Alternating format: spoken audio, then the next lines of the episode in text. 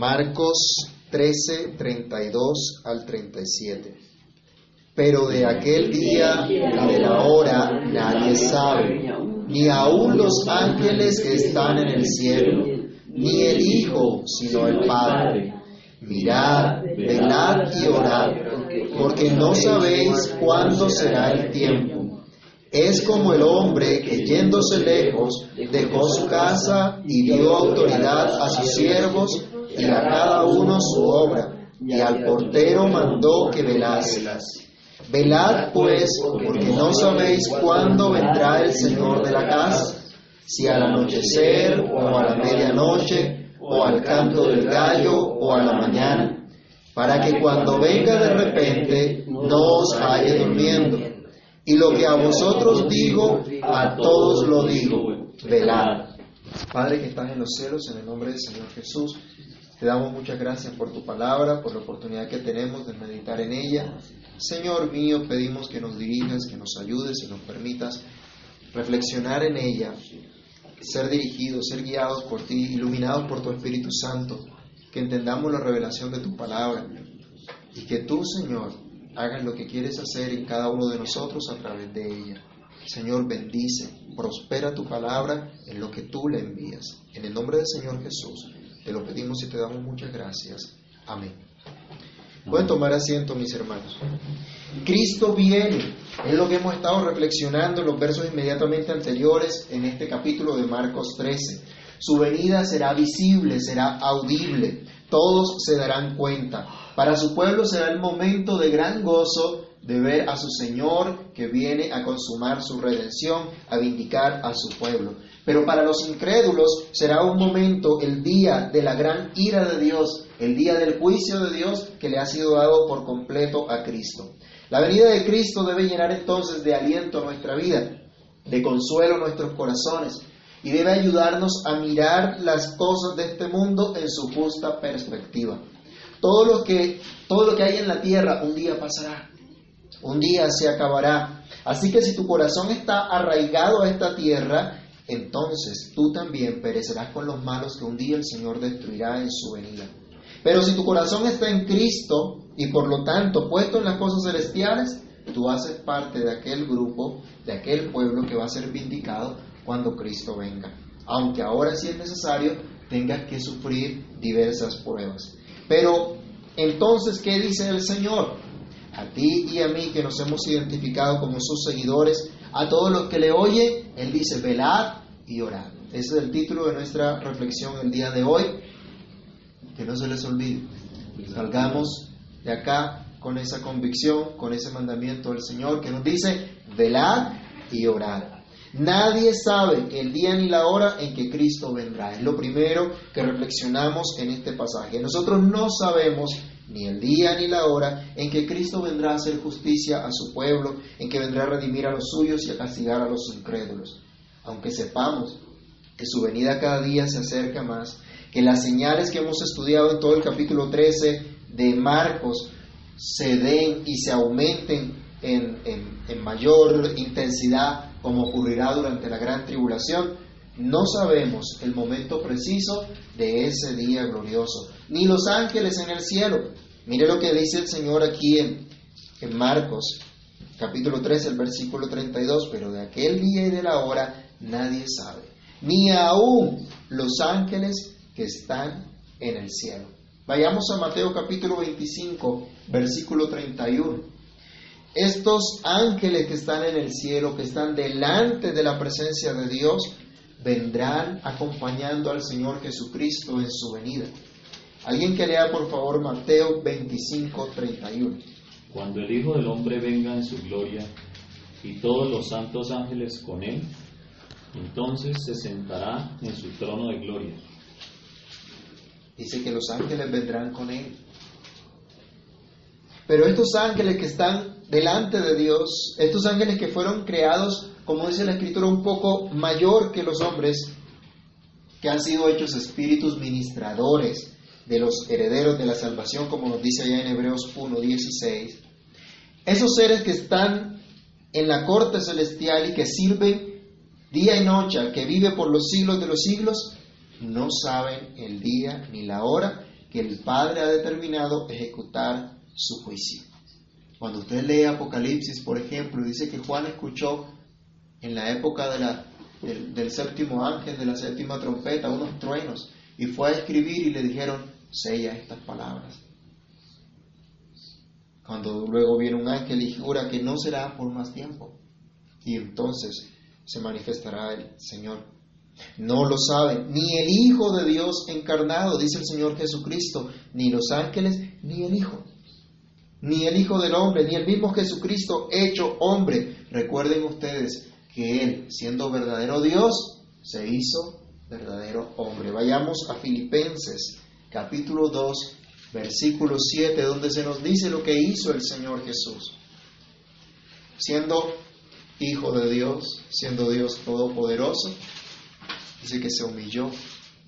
¿Qué nos dice Filipenses 2, 7? Sino que se despojó a sí mismo, tomando forma de siervo, hecho semejante a los hombres.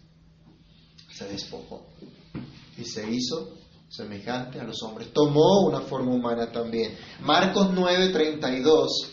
Entonces nos da un ejemplo que siendo el Señor Jesucristo el representante de los hombres, el Mesías prometido, como hombre, sometió su conocimiento a la voluntad de Dios para que fuera Dios quien le revelara en su calidad de Mesías lo que Dios quería cuando Dios quería. Pero había cosas que como hombre necesitaba conocer, así como las que conocemos nosotros. ¿Qué dice Marcos 9:32? ¿Qué pasó en ese momento? Pero ellos no entendían esta palabra y tenían miedo de preguntarle.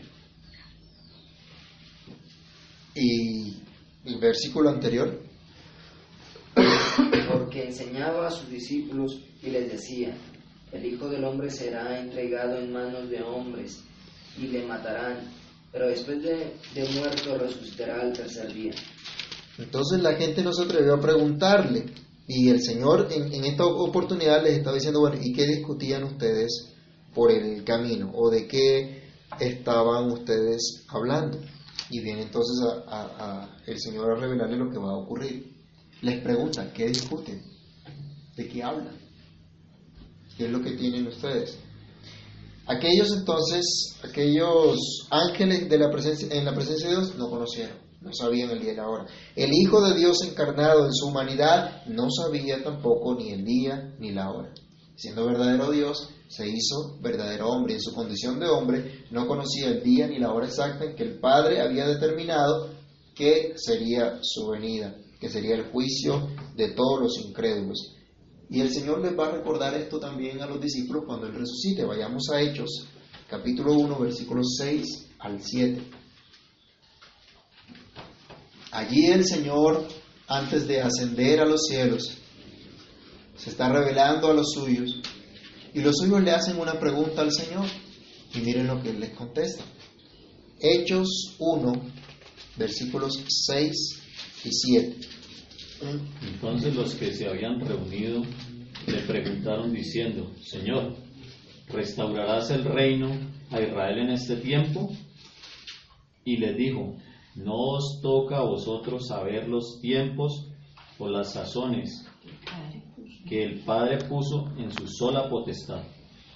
Entonces, si no lo sabe el mismo Hijo de Dios, hecho hombre, podremos decir, ¿qué podemos, podemos decir nosotros también?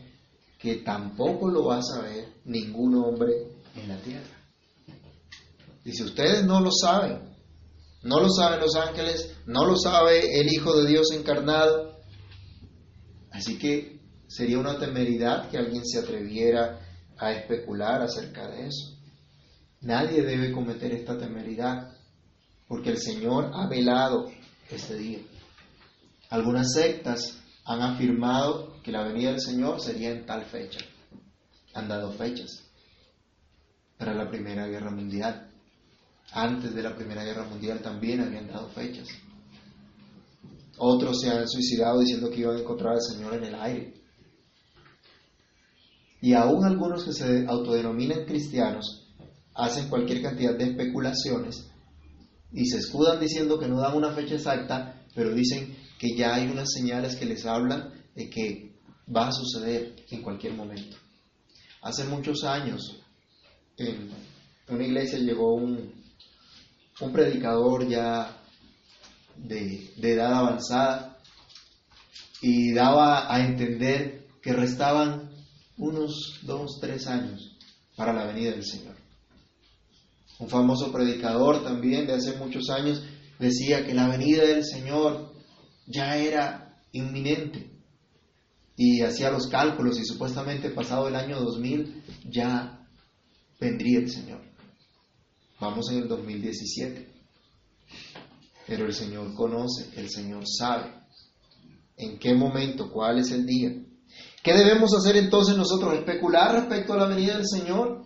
¿O ponernos con esos cuentos que cuando el templo en Jerusalén lo levanten nuevamente? ¿O cuando ocurra esto o aquello? Ya el Señor nos dio cuáles eran las señales de que el tiempo estaba cerca, las señales de dolores de parto, las señales de lo que ocurrirá durante la gran tribulación. Simplemente nos dice será breve tiempo, pero no nos dice el día, la hora exacta. Deuteronomio 29, 29 es un versículo que debemos aprender de memoria. Quiera Dios que se lo lleven a casa, lo practiquen y la próxima semana lo recitemos de memoria. Nos recuerda la actitud que debemos tener frente a las cosas que Dios ha determinado reservar para sí. Lo que debemos hacer con lo que expresamente Él ha placido revelarnos. ¿Qué dice Deuteronomio 29, 29? Que las cosas secretas le pertenecen a quién? Al Señor, le pertenecen a Dios. Pero las que están reveladas, esas son para nosotros. Mire que mucha gente se acerca a los temas escatológicos, se acerca a Daniel, se acerca a Apocalipsis, queriendo saber más allá de lo que Dios ha dicho, de lo que Dios ha demostrado, de lo que Dios ha revelado. Pero lo que Dios dice, a eso sí no le prestan atención. De eso sí no quieren escuchar. Hace poco tuve la oportunidad de hablar sobre el estado intermedio de los muertos. Y como se había hecho cuña hasta por la radio, alguna persona llegó porque había escuchado por la radio y quería saber, bueno, de qué van a hablar? Y algunos estaban por mera curiosidad de saber qué es lo que pasa después de la muerte. Otros genuinamente querían conocer lo que dice la escritura. Pero miren, a veces se interesan algunas cosas de las que no hay suficiente luz, pero en las que hay completa luz en las escrituras, a eso sí no se le quiere prestar atención. Eso sí no le llama la atención a mucha gente. Si hablamos de pronto de el juicio final, a algunos se le eriza la piel. ¿Sí? Pero cuando hablamos del día a día, de vivir para la gloria de Dios cada día, eso sí no le interesa a muchos. Ese sí nos parece un tema interesante. Allí sí nos podemos dormir. Allí sí nos da pereza. Hermanos, las cosas secretas pertenecen al Señor nuestro Dios, pero las reveladas son para nosotros, para nuestros hijos, para que las cumplamos, para que andemos en ella. Entonces, si nadie sabe el día ni la hora, el Señor dice, estén siempre alertas. Ese es nuestro segundo punto. Estén siempre alertas. Dice el versículo 32, 33. ¿Cuál es la primera palabra que dice? Mirad. Mirad. Llama la atención el Señor. Mirad, velad y qué más? Y orad. Velad y orad. En otras palabras, estén siempre alerta, todo el pueblo del Señor, todos los seguidores de Cristo, todos aquellos que anhelan, que creen en la venida del Señor, que esperan su venida, todos aquellos que como en Apocalipsis se nos llama la atención a decir, ven Señor Jesús, Él les dice, estén alerta siempre. Estén en guardia siempre. Él dice, mirad, velad y orad, porque no sabéis cuándo será el tiempo. Si no podemos establecer una fecha, si no sabemos si vendrá hoy o dentro de unos años, nuestro deber es estar siempre alertas. Ese es nuestro mandamiento. Eso es lo que Dios nos ha dicho. Alertas sin dormirse. Eso es lo que significa velar. alejando el sueño. Eso es lo que implica velar. Una actitud, una, una actitud directa, una actitud ofensiva contra el sueño. Pero no quiere decir esto que no nos acostemos y que no durmamos para reposar y descansar y tomar nueva fuerza físicamente como solemos hacer cada noche. Él lo que dice es que ahuyentemos el sueño espiritual, el letargo, el enredarse en los negocios de esta vida, en los placeres de este mundo impío que nos alejan de la comunión con Dios. Algunos han creído que este velar es que nos quedemos toda la noche sin dormir. Que pasemos tal vez en, en oración, en lectura, en meditación de la palabra y al día siguiente durmiendo. No, eso no es lo que dice el Señor. El apóstol Pablo da un claro ejemplo de lo que esto significa. Vayamos a Romanos capítulo 13, versículos 11 al 14. Veamos de manera práctica lo que significa velar. Romanos capítulo 13, versos 11 al 14. Mire la instrucción que se le da a la iglesia una vez escucha que ha recibido la salvación de Dios, han sido llamados a ser santos. Dice el apóstol Pablo, y esto, reconociendo el tiempo, que es ya hora de qué? Levantarnos del sueño, porque ahora está más cerca de nosotros nuestra salvación que cuando creímos. La noche está avanzada y se acerca el día. Desechemos pues las obras de las tinieblas y vistámonos las armas de la luz. Andemos como de día, honestamente. ¿No en qué? Y. No en lujurias y lascivias. No en contiendas y envidia, sino vestidos del Señor Jesucristo. ¿Y no qué? no proveáis para los deseos de la carne. Mire que aquí el apóstol Pablo está hablando de cosas totalmente prácticas. Él no está hablando de una actitud allí eh, contemplativa, no las pasamos meditando, pensando, sino en el día a día, cómo vivimos, cómo nos comportamos cómo asumimos cada situación en la vida, cómo asumimos cada dificultad, cómo asumimos también nuestras debilidades, nuestras tentaciones, nuestras inclinaciones pecaminosas. Lo que nos dice aquí el apóstol y concordando con el apóstol Pedro también dice, basta el tiempo pasado para haber hecho lo que es agradable a los hombres. Basta el tiempo pasado para haber gastado nuestras energías en cosas que no sirven, que no edifican, que no aprovechan. Mis hermanos, a veces gastamos tanto tiempo en cosas inútiles, en cosas que se acaban, que son pasajeras. Mis hermanos, hoy tenemos un gran privilegio, tenemos la mesa del Señor, tenemos la cena del Señor para participar. Pero a veces es más importante otras cosas. A veces colocamos por encima de el congregarnos para adorar a nuestro Dios otras cosas que simplemente perecerán, que un día dejarán de ser. En lugar de ejercitarnos en la adoración al Dios eterno. Velar implica una vida separada del mundo, una vida separada de sus contaminaciones, de su manera de pensar y actuar en contra de la voluntad revelada de Dios. Al contrario de esta actitud, nosotros debemos velar, debemos ser sobrios, tener bien ejercitados los sentidos en el discernimiento de lo que realmente es agradable a Dios. Durante toda nuestra vida.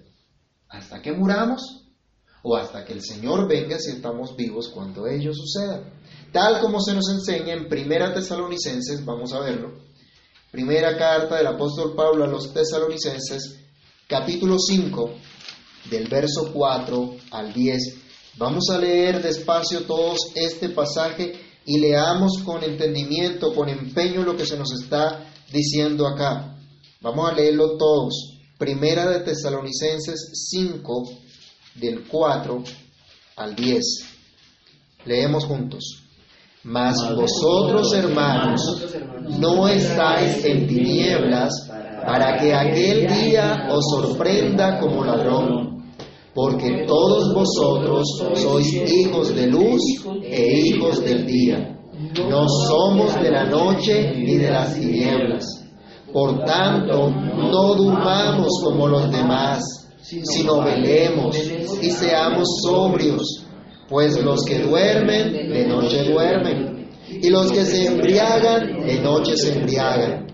Pero nosotros que somos del día, seamos sobrios, habiéndonos vestido con la coraza de fe y de amor, y con la esperanza de salvación como yermo, porque no nos ha puesto Dios para ira, sino para alcanzar salvación por medio de nuestro Señor Jesucristo, quien murió por nosotros, para que ya sea que velemos o que durmamos, vivamos juntamente con Él.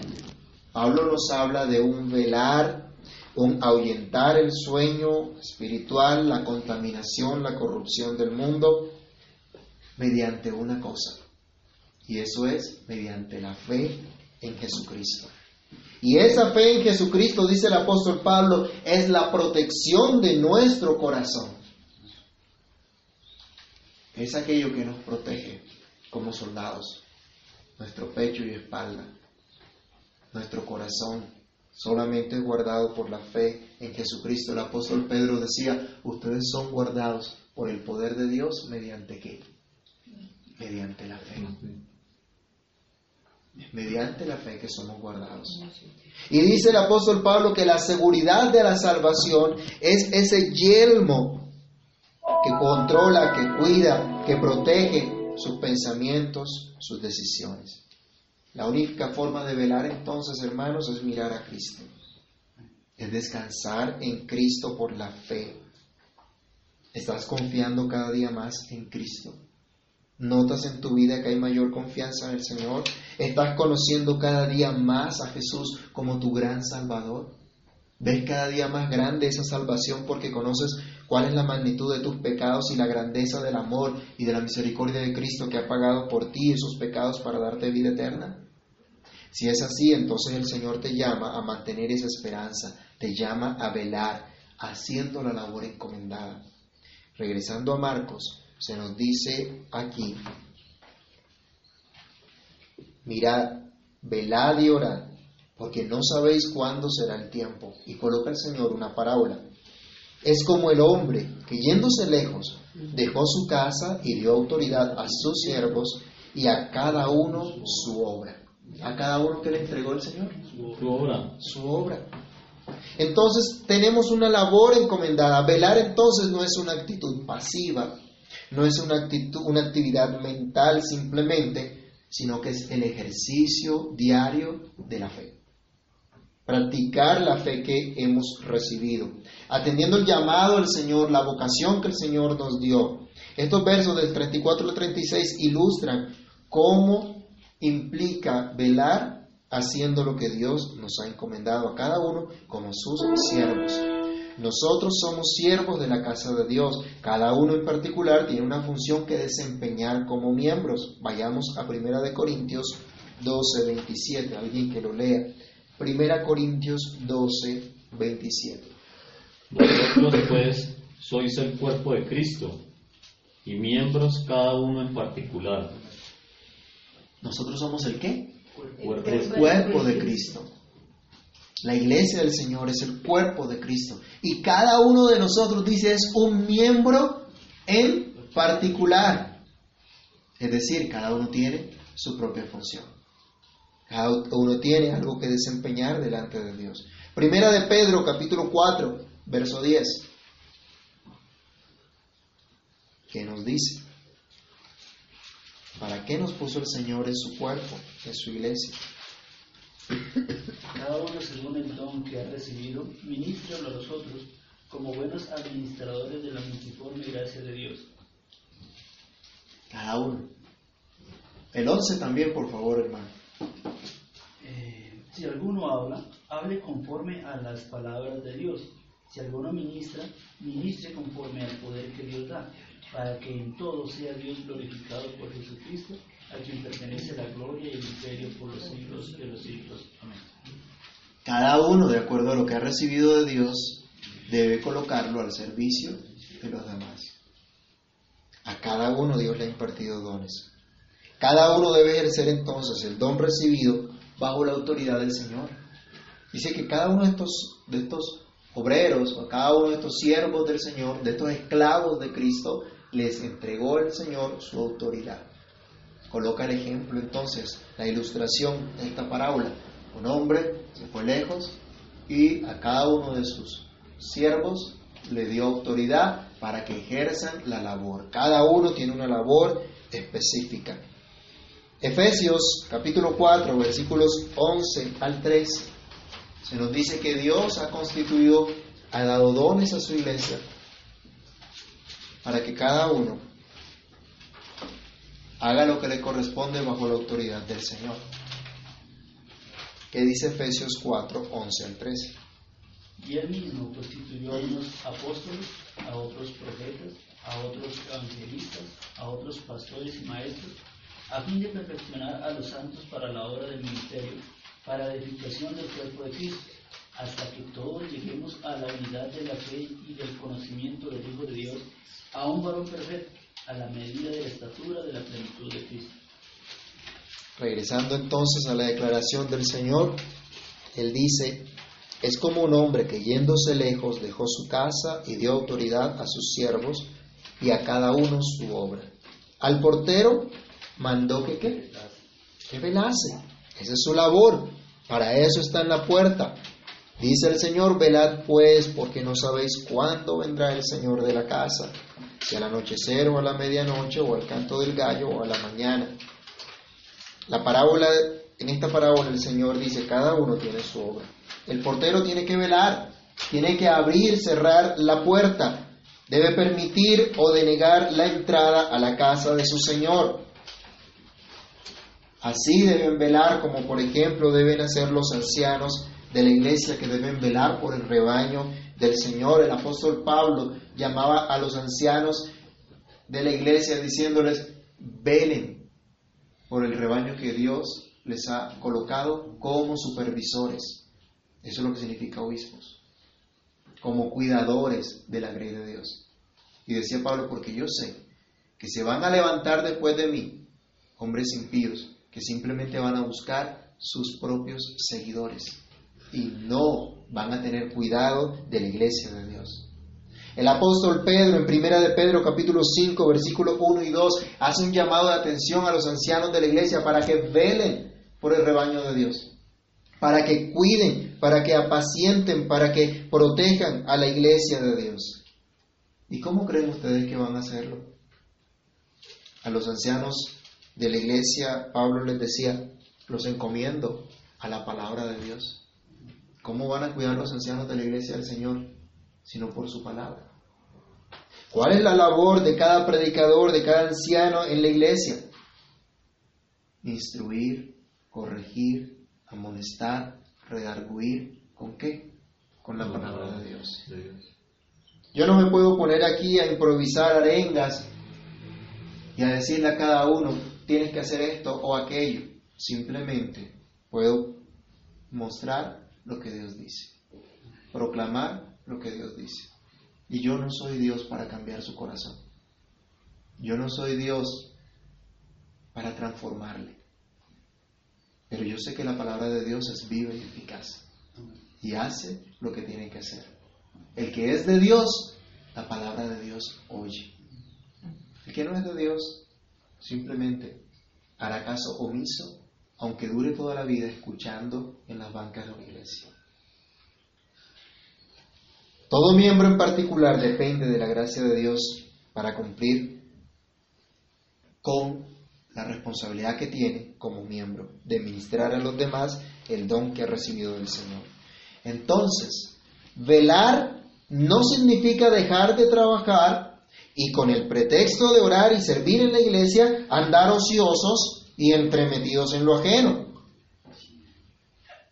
Esto algunos lo han practicado. Algunos han dicho, uy, el Señor viene pronto, entonces dejemos de trabajar, dejemos de ver por la familia y vamos a predicar la palabra de Dios a todo lugar. Y la predicación que usan es ir a visitar a los hermanitos, gastárseles la comida, gastárseles el tiempo, estorbarles en sus labores, en lugar de hacer lo que Dios les mandó hacer. No, eso no es velar. Al contrario, velar es estar pendiente de nuestra propia vida, siendo ejemplo en lo que vivimos a diario, en la iglesia, en la casa, en el trabajo, en el estudio. Esa es la instrucción apostólica. Vayamos a ver unos pasajes en 1 Tesalonicenses 4, versículos 1 y 11. El apóstol Pablo tiene que llamar la atención a la iglesia porque habían algunos que no querían trabajar. Primera Tesalonicenses, capítulo 4, leemos primero el verso 1. Todos. Por lo demás, hermanos, os rogamos y exhortamos en el Señor Jesús que de la manera que aprendisteis de nosotros cómo os conviene conduciros y agradar a Dios, así abundéis más y más. Pablo le dio ejemplo. Así tienen que conducirse. ¿Y a qué nos llama a nosotros, por ejemplo, como padres? ¿Qué es lo que tienen que ver nuestros hijos? ¿Cómo van a aprender nuestros hijos a conducirse delante de Dios si nosotros no nos sabemos conducir delante de Dios? Tenemos que aprender del Señor, aprender de su palabra, para poderles ser ejemplo. Ese era el compromiso que tenía Pablo como predicador. Pablo, Timoteo, todos los acompañantes, los colaboradores de Pablo, tenían el compromiso de andar de acuerdo a la palabra de Dios. ¿Cuál es el compromiso que tienen los ancianos en la iglesia? Modelar la palabra de Dios al resto de la iglesia, para que aprendan cómo se debe conducir uno delante de Dios. Así es el, el llamado. En el versículo 11 de 1 Tesalonicenses 4, leámoslo también, y que procuréis tener tranquilidad y ocuparos en vuestros negocios y trabajar con vuestras manos de la manera que os hemos mandado. Entonces tenemos excusa para andar ociosos diciendo, no, es que el Señor viene. Entonces no podemos nosotros dedicarnos a trabajar en las empresas o, cumplir vocación en la profesión que Dios dé a cada uno, en el talento que Dios dé a cada uno, porque como el Señor viene, ¿para qué gastamos el tiempo en eso? ¿Para qué desperdiciamos el tiempo en eso? No, esa no es la actitud correcta. Él dice, hay que trabajar. En la segunda carta de Tesalonicenses, en el capítulo 3, del verso 10 al 15, hay una exhortación tremenda y yo quisiera que Dios iluminara nuestras mentes, nuestros corazones, para que comprendamos esta exhortación y la llevemos a nuestro corazón. Primera Tesalonicenses 3, 10 al 15. Leámoslo juntos también. Porque también cuando estábamos con vosotros, os ordenábamos esto. Si alguno no quiere trabajar, tampoco coma. Porque oímos que algunos de entre vosotros andan desordenadamente, no trabajando en nada, sino entremetiéndose en lo ajeno. A los tales mandamos y exhortamos por nuestro Señor Jesucristo que trabajando sosegadamente coman su propio pan y vosotros, hermanos, no os canséis de hacer el bien. Si alguno no obedece a lo que decimos por medio de esta carta, a ese señaladlo y no os juntéis con él para que se avergüence. Mas no le tengáis por enemigo, sino amonestadle como hermano. Si usted se pone a mirar, son duras estas palabras. Y uno diría, el apóstol Pablo era duro.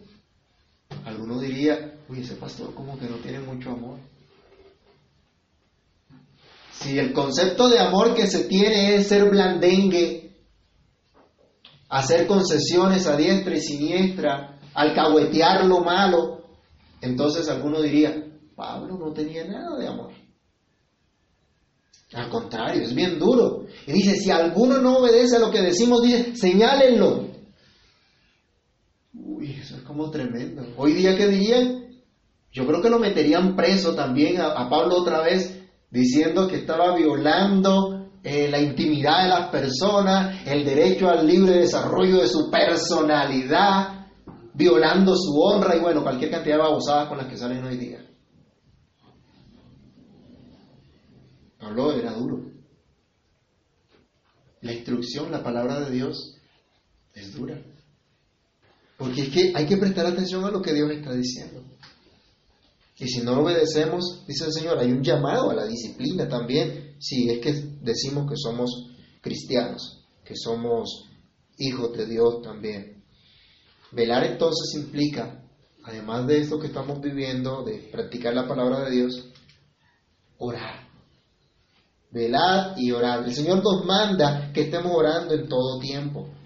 Este es el segundo de los, este es uno de los, perdón, uno de los medios de gracia que el Señor nos ha dado para fortalecernos en la fe, para enseñarnos a depender cada día de Él, para que tengamos el privilegio de tener comunión con Él, la gracia de ver maravillosas respuestas de Dios. En Efesios 3:20 usted encuentra que el Señor es poderoso y hay una exclamación a Dios, una adoración a Dios, porque Él es poderoso para hacer todas las cosas mucho más abundantemente de lo que nosotros pedimos o entendemos.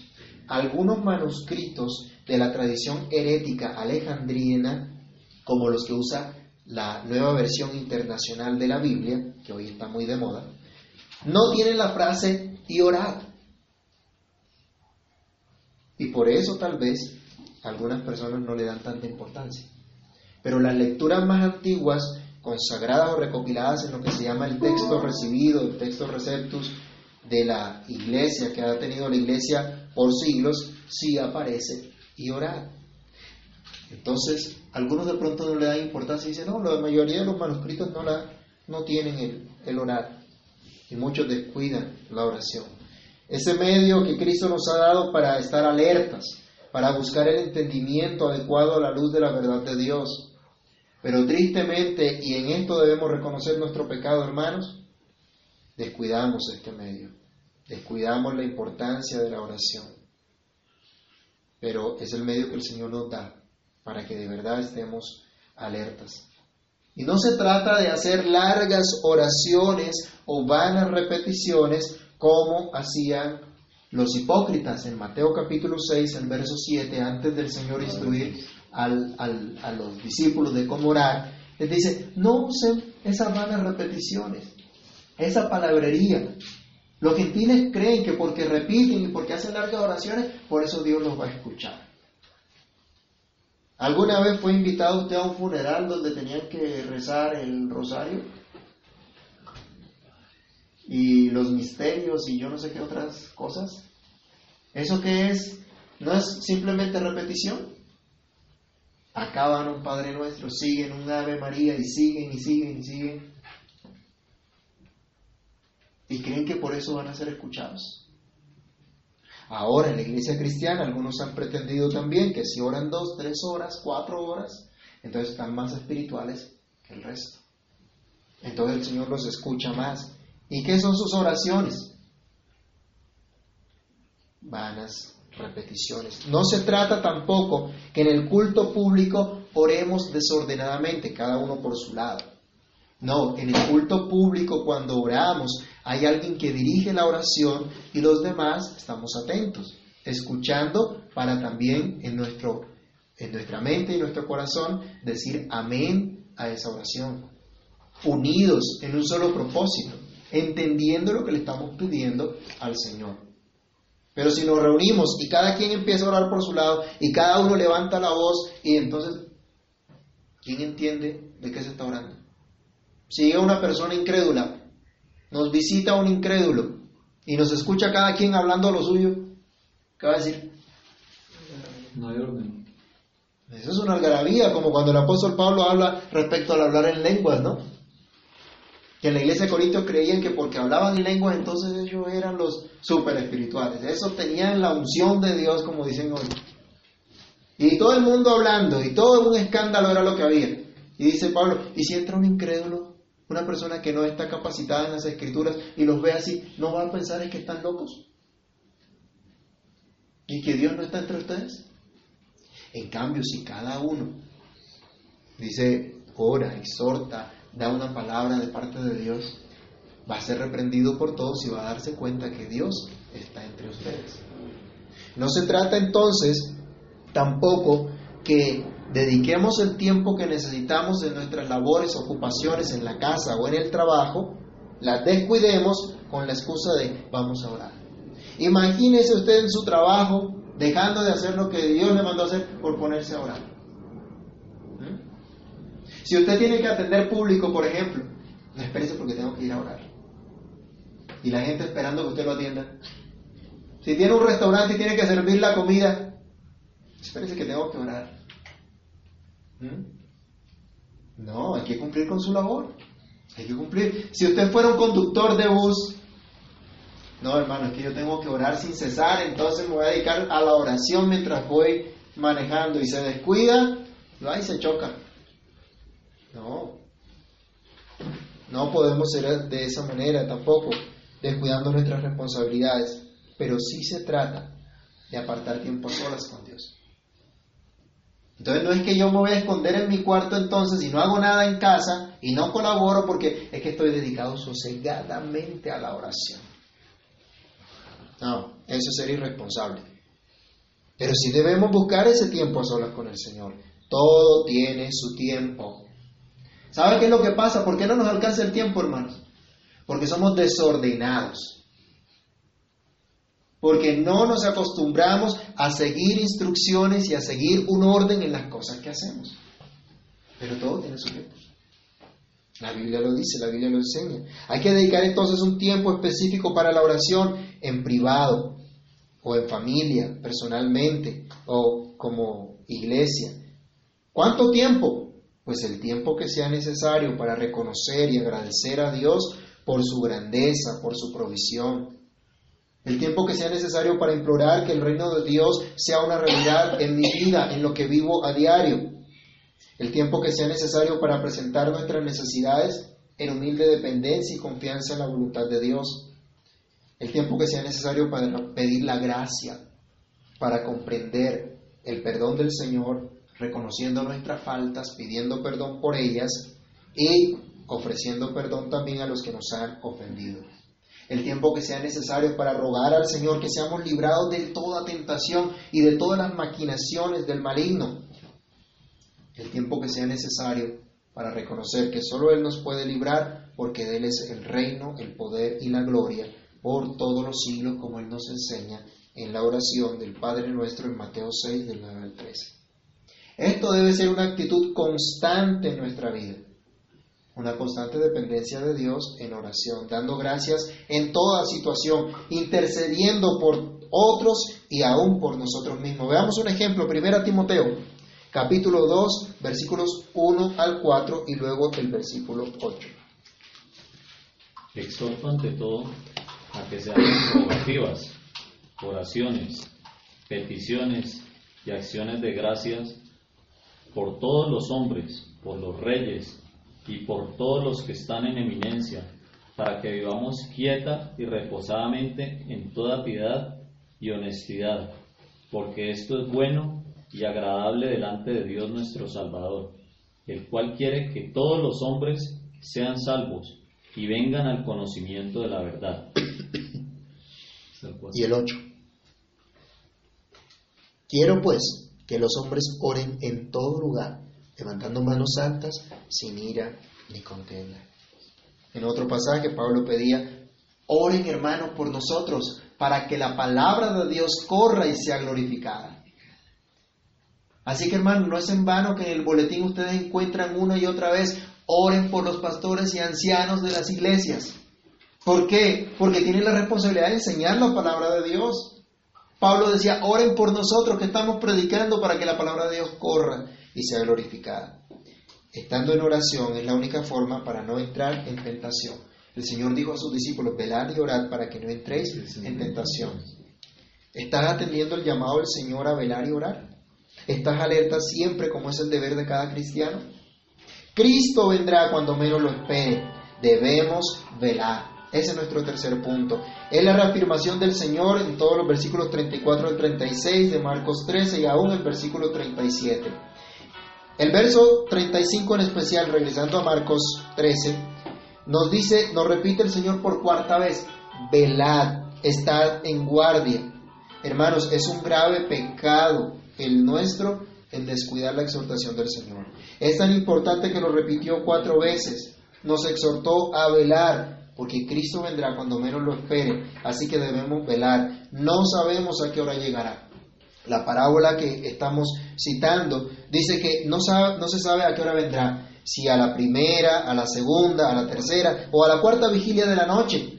Es decir, entre las nueve y las doce de la noche o entre las tres y las seis de la mañana pero vendrá de repente, es decir, cuando menos le esperen. Así como en los días de Noé. Mateo 24, el 38 al 39, nos ilustra que como en los días de Noé la gente estaba casándose, dándose en casamiento, de parra, haciendo una cosa, haciendo la otra, y no entendió hasta que vino el diluvio y se los llevó a todos. Ya vimos en los pasajes que hemos estudiado, que hemos visto, Muchos se lamentarán cuando Cristo venga y no querrán que ese día haya venido. Pero será muy tarde para ellos como lo fue para los impíos en la época de Noé. Pero para los creyentes es un llamado a velar, que no nos halle durmiendo. Versículo 36 de Marcos 13. Cuando venga el Señor de repente, no los halle durmiendo. Que el Señor no nos haya durmiendo como el apóstol Pablo también ha exhortado en los pasajes que acabábamos de leer. Si realmente hemos sido salvados, si hemos recibido la gracia de Dios, si nuestra vida en verdad ha sido, ha sido perdonada por el Señor, hemos sido perdonados por el Señor, debe haber una evidencia de tal salvación, así como la hubo en Noé. Noé escuchó que vendría un diluvio de parte de Dios y obedeció a Dios haciendo el arca construyendo esa arca en el que él y su familia fueron salvados. Si realmente nos identificamos con Cristo, tenemos una labor para cumplir cada día de nuestra vida hasta que Cristo venga. Y esa labor es vivir para la gloria de Dios, para la fama, el reconocimiento, la exaltación del Señor. Así estaremos velando y cuando Él venga no nos hallará durmiendo, sino dando el fruto que Él quiere, como nos asegura también el apóstol Pablo, perdón, el apóstol Pedro, allá en 2 de Pedro 1, del 3 al 8 donde dice a su fe añada virtud, a la virtud conocimiento, al conocimiento dominio propio. Y luego termina diciendo, si estas cosas están en ustedes y abundan, no les permitirá estar ociosos ni sin fruto en cuanto al conocimiento de nuestro Señor Jesucristo. Y termina el verso 37 de Marcos 13, el Señor Jesús advirtiendo, y lo que a vosotros digo, a todos lo digo, velad no solo a los cuatro que habían preguntado al Señor cuándo será la destrucción del templo y de Jerusalén, cuándo será la, el, cuándo será el fin del mundo y qué señales habrán de tu venida. No solamente a esos cuatro, sino a todos los discípulos. A todos les digo, velad. A todos los discípulos de todos los tiempos, el Señor nos dice también, velad. Hermanos, yo les pregunto, ¿es suficiente para cada uno de ustedes lo que Cristo dice? O necesita otra cosa. O necesita que otra persona le hable o le motive a velar en el sentido de lo que hemos estudiado el día de hoy. Quiera Dios que la palabra del Señor sea suficiente para cada uno de nosotros y haga en nosotros lo que tiene que hacer. Hermanos, mi ruego para ustedes hoy es que escuchen la voz de Cristo. Es Él el que dice velar. Roguemos al Señor por misericordia y gracia para que velemos como Él manda. Roguemos que seamos tenidos por dignos de estar en pie delante de la venida del Señor Jesús cuando Él vindique a su pueblo y castigue a todos los impíos. Que nos mantengamos mientras Él viene aquí y ahora, velando hasta el fin, perseverando en oración, en la comunión de los santos, en su iglesia, perseverando en vivir cada día para la gloria de Dios hasta que Cristo venga. Oremos. Padre que está con los cielos. En el nombre del Señor Jesús te damos gracias por la exhortación que nos das a través de tu palabra, porque en ella encontramos vida. En ella, Señor, hay esperanza para nosotros. Te pedimos que tu misericordia sea propicia, Dios, que nos perdones nuestros pecados, nuestra desobediencia, porque conocemos esta palabra, porque hemos leído este pasaje muchas veces. Pero, Dios, nos dejamos llevar por las cosas de este mundo y caemos en ese sueño. Ten misericordia y ayúdanos, Dios. Ten misericordia y socórrenos para que atendamos a tu llamado de velar y orar. Señor, enséñanos a velar y a orar cada día, a confiar en ti, a descansar en tu gracia, haciendo lo que nos has mandado en nuestro diario vivir. Por favor, Dios, obra tú en cada uno de nosotros, transfórmanos por el poder de tu Espíritu y que tu nombre sea cada día glorificado en nosotros. Te lo imploramos, Señor. Te lo rogamos en el nombre de Cristo Jesús. Te damos gracias. Amén.